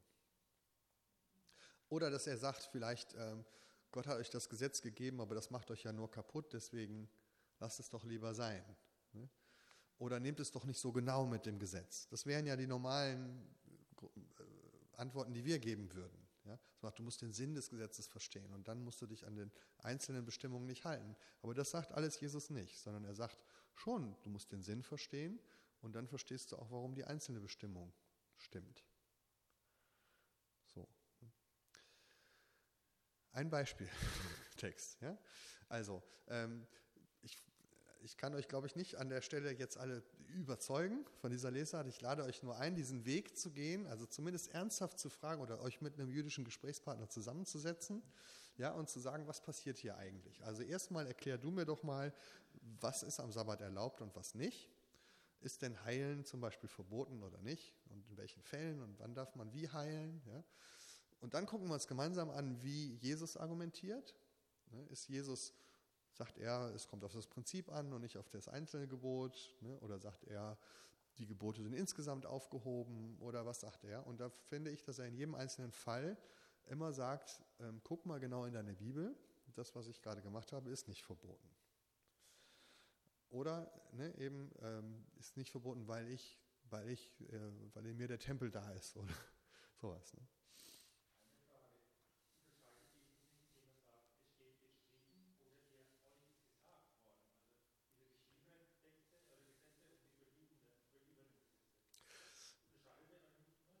Ähm, manchmal ja, manchmal nicht, manchmal ja, manchmal nein. Also äh, die Frage war die, ähm, gibt es, es gibt ja einen Unterschied zwischen den Gesetzen, die in der Torah stehen und den Auslegungen der verschiedenen Lehrer. Also da konnte ja schon mal Shammai gegen Hillel sein, ja, und deswegen kann man manchmal argumentieren, das, was du sagst, äh, ist, ne, also die, der Bibel folge ich schon, aber deiner Auslegung nicht. Und das ist zum Beispiel für heute, viele heutige ähm, sogenannte messianische Juden, also Juden, die an Jesus glauben, aber weiter als Juden leben wollen, ist das eine spannende Frage. Sollen wir nur die Torah-Gebote halten oder auch alle Gebote, die inzwischen äh, sozusagen durch die jüdischen Lehrer eingeführt wurden? Und äh, manche sagen, es ist grundsätzlich so, Jesus hält nur die biblischen Gebote und die anderen nicht. Das stimmt aber im Einzelfall auch nicht so. Er hat einige Dinge gehalten, die nicht in der Bibel stehen und trotz, äh, sondern von den Lehrern. Aber es gibt eine Auseinandersetzung zum Beispiel, wo genau das die Frage ist, nämlich die Frage des Händewaschens. Ja, also da, das wird in Markus 7 und, und Matthäus 15 beschrieben. Da geht es um die Frage, also da wird gesagt, die, die Pharisäer kamen und warfen Jesus vor, du und deine Jünger, ihr wascht euch nicht die Hände vor dem Essen. Das ist doch verboten. Ja? Man ist verboten, mit ungewaschenen Händen zu essen. Dann erklärt der Markus noch, das ist bei den Juden so, dass man sich immer vor dem Essen die Hände wäscht, weil man sich dann sonst verunreinigt und sowas. Ja? Und an dieser Stelle antwortet Jesus dann mit diesem Wort, guckt doch mal in die Schrift. Ja? Und dann sagt er nämlich, er haltet die, die Satzungen der Väter, also die Überlieferungen der, der Ältesten, höher als das Wort der Schrift. Was meint er damit? Ja? Die christliche Auslegung, er sagt nämlich dann dieses, ne, die, das, was aus dem Herzen kommt, macht wirklich unrein und nicht das, was von außen hineinkommt. Die christliche Auslegung ist, Jesus wischt damit alle Speisegebote und Essensgebote und Reinheitsgebote vom Tisch und sagt, es kommt auf das Herz an. Ja? Wenn man aber genau hinguckt, ist das in dem Text auch nicht so der Fall, ja? sondern was passiert hier?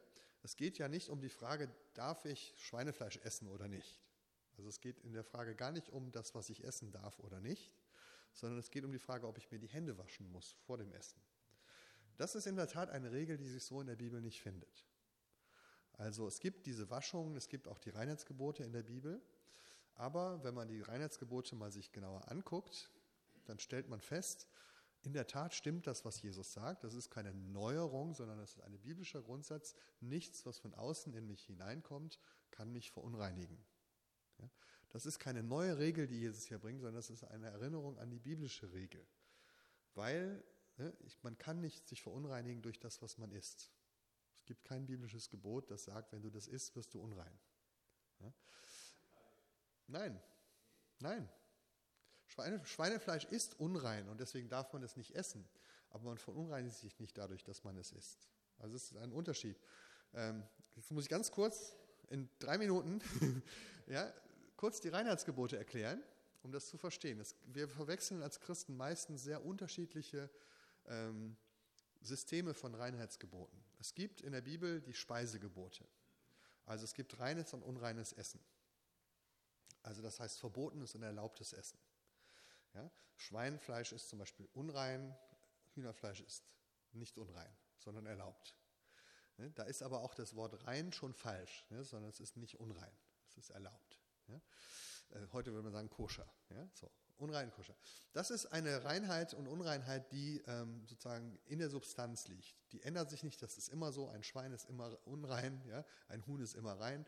Das ist sozusagen äh, fest, ein festes System, was in der Substanz der Sache liegt. Ja? Ähm, und dann gibt es die ähm, Unreinheit von Menschen, also womit kann ich mich verunreinigen. Das ist ein völlig anderes System, das ist nämlich nicht in der Substanz, sondern quasi äh, temporär. Ich kann mich verunreinigen durch Kontakt mit bestimmten, meistens mit äh, menschlichen Körperflüssigkeiten. Also das, ne, wenn man das genau anschaut, das hat mit Blut zu tun, mit Samenerguss, mit Aussatz. Also das sind Dinge, wie Jesus sagt, die aus dem Körper herauskommen.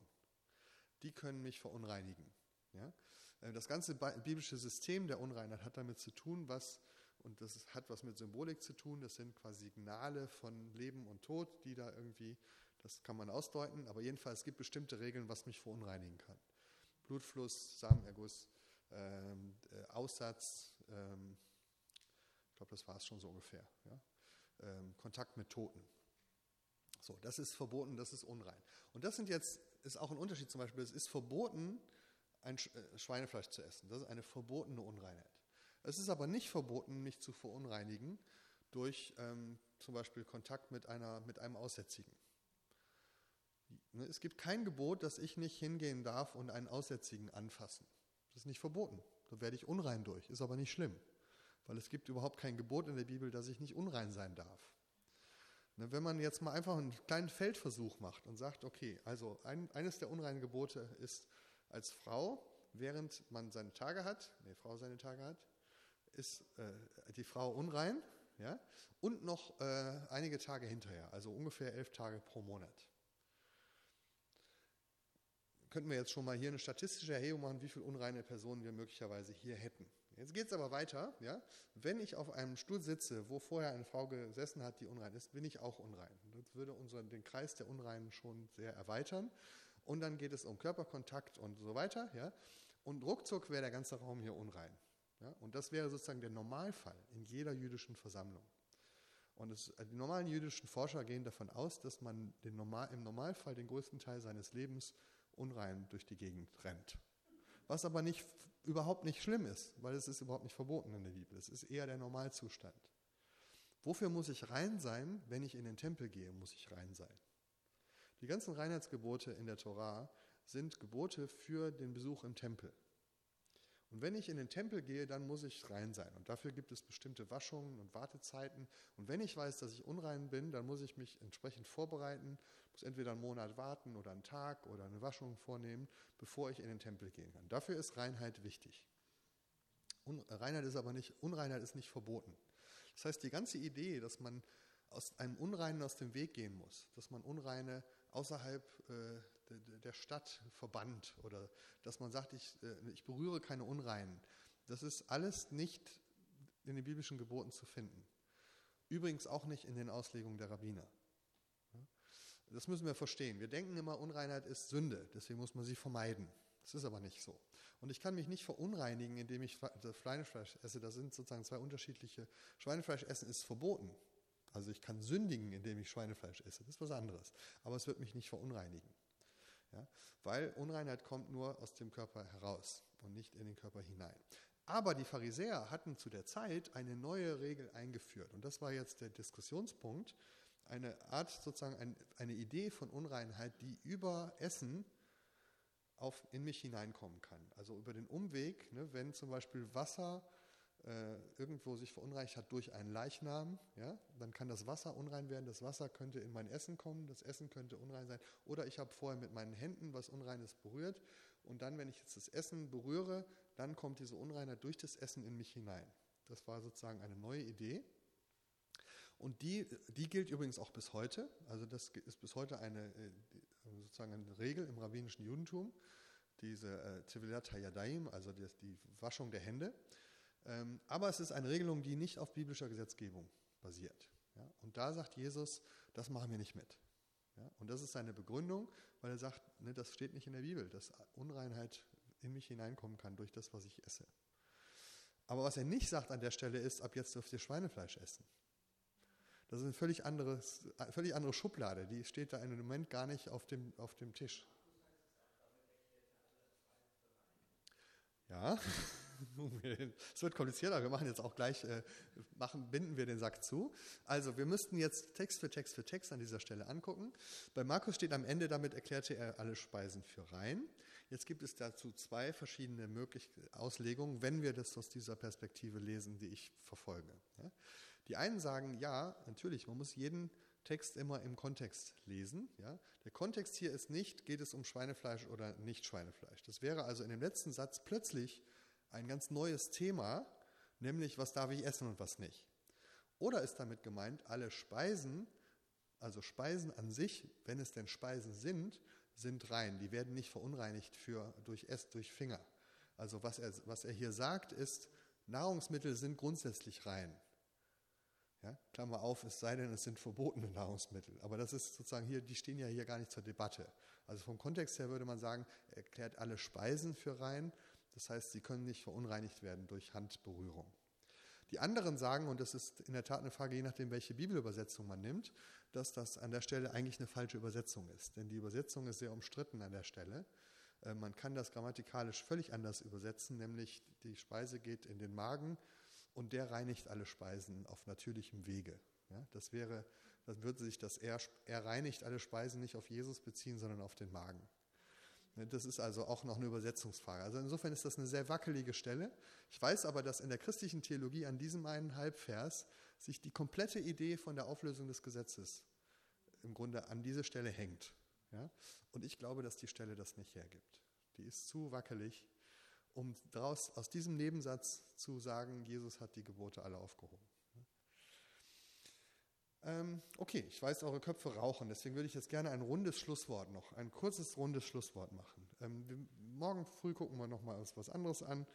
Ähm, ihr seht auf dem Zettel schon, es gäbe noch viele andere Beispiele, die man verfolgen könnte. Ich wollte euch eigentlich eine neue Brille vermitteln. diese Grund und ihr merkt das schon, wenn wir diese Brille aufziehen, dann gibt es ganz viel Diskussionsbedarf. Ja? Und ich, ihr könnt jetzt denken, ah, das hat mich alles nicht überzeugt, das ist euer gutes Recht, das glaube ich, deswegen, das war ein Vorschlag, zu sagen, versucht doch mal solche Texte zu lesen mit den Augen von jüdischen Lesern.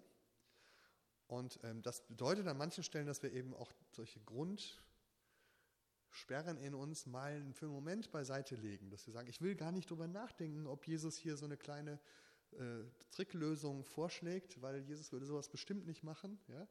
Ähm, aber vielleicht hat er es ja doch gemacht. Ja? Also ähm, auch jetzt bei diesem Händewaschen, ne? da sagen viele, ich glaube überhaupt nicht, dass Jesus sich um so einen kleinen Kram überhaupt Gedanken gemacht hat. Ne? Aber wenn man hinguckt, hat er in der Tat darüber diskutiert mit den Leuten. Ja? Und deswegen der Vorschlag ist einfach mal an solche Texte neu ranzugehen und zu sagen, ist das, was ich da finde, der Konflikt, ähm, wirklich an der Stelle, wo ich ihn vermute? Und ähm, unterm Strich möchte ich jetzt noch eine Sache sagen, die mir wichtig ist. Weil viele, wenn man so einen Tag macht oder nicht irgendwo jemand mein Buch liest und sich dann bei mir meldet und sagt, ich finde das ja alles ganz interessant, ne? aber was bleibt denn dann am Ende noch übrig von Jesus? Ja? Also wenn all diese Streitpunkte, wo ich immer dachte, Jesus ist gegen den Sabbat und Jesus ist gegen die Speisegebote und Jesus ist gegen die Pharisäer und im Einzelfall gucke ich hin und sage, nee, der sagt, ich soll alles tun, was die Pharisäer sagen. Eieiei, so, ne?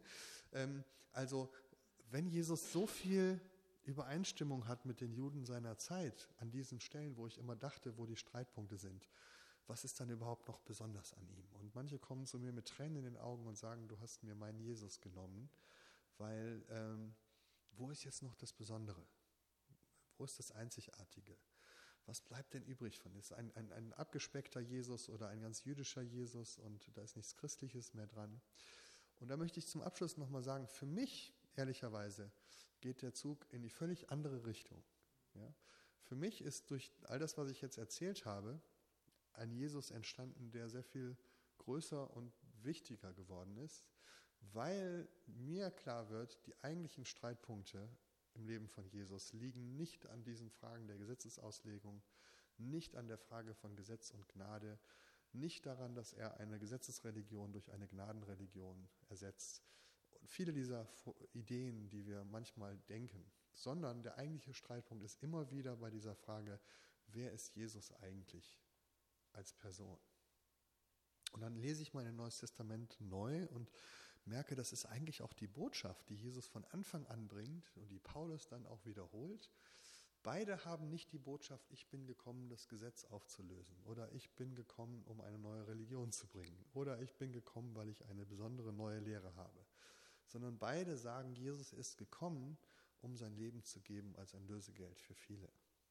Das sagt Jesus immer wieder über sein Leben.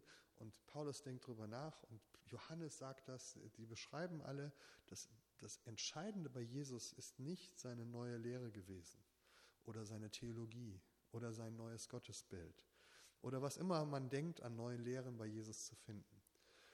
Das ist eine, eine Vorstellung, die eigentlich erst in der Aufklärungszeit beginnt. Und das will ich kurz erklären, warum das so ist. Die Aufklärungszeit war eine Zeit, wo man sich das nicht mehr vorstellen konnte, dass Gott Mensch wird wo man sich nicht mehr vorstellen konnte, dass Gott sein Leben für uns gibt am Kreuz, um unsere Schuld zu bezahlen, und wo man sich nicht mehr vorstellen konnte, dass Jesus von den Toten auferstanden ist.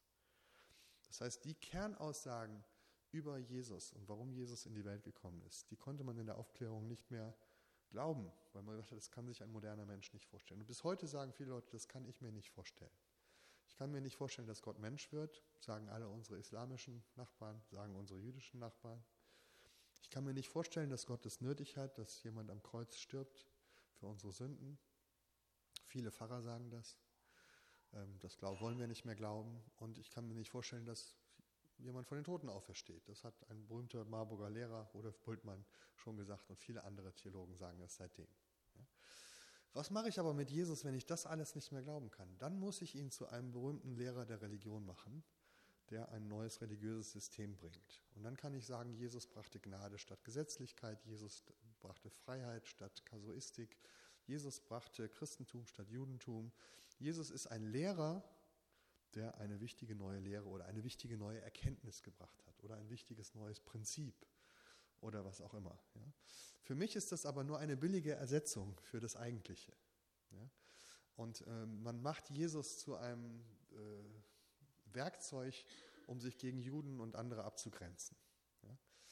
Und ich, für mich ist es so, nachdem ich diese Scheingefechte überwunden habe und merke, das sind gar nicht die eigentlichen Themen im Neuen Testament, kommt das eigentliche, die eigentliche Frage sehr viel wichtiger zum Vorschein.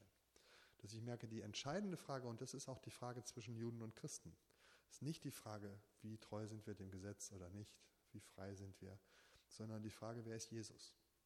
Ich glaube, dass das die Kernfrage im Neuen Testament ist. Und deswegen glaube ich, geht es mir überhaupt nicht darum, Jesus kleiner zu machen, sondern ihn größer zu machen. Zu sagen, lass uns doch wieder zurückkommen zu der eigentlichen Frage, nämlich wer ist da eigentlich in die Welt gekommen? Ähm, ist es wirklich wahr, dass die alten Verheißungen des Alten Testamentes, dass Gott selbst als in der Person seines Messias, in der Mitte seines Volkes in unsere Welt gekommen ist, um durch sein Leben und sein Sterben die Sünde von uns zu nehmen und den Weg frei zu machen für die Königsherrschaft Gottes. Und durch seine Auferstehung bestätigt wurde, als genau der, der zu sein beanspruchte. Ist das wahr? Dann würde ich sagen, dann brauchen wir die anderen Scharmützel nicht. Ja? Dann müssen wir einfach Jesus folgen. Und deswegen, also versteht es nicht falsch als äh, Jesus abspecken, sondern äh, merkt vielleicht, ne, dass es mir darum geht, wieder zu, zu, zum Ursprung zurückzukommen und zu dem, was eigentlich wichtig war. Aber wir sind ja noch nicht am Ende, aber ich wollte nicht anders in den Abend gehen ohne diese Worte. Danke fürs Zuhören.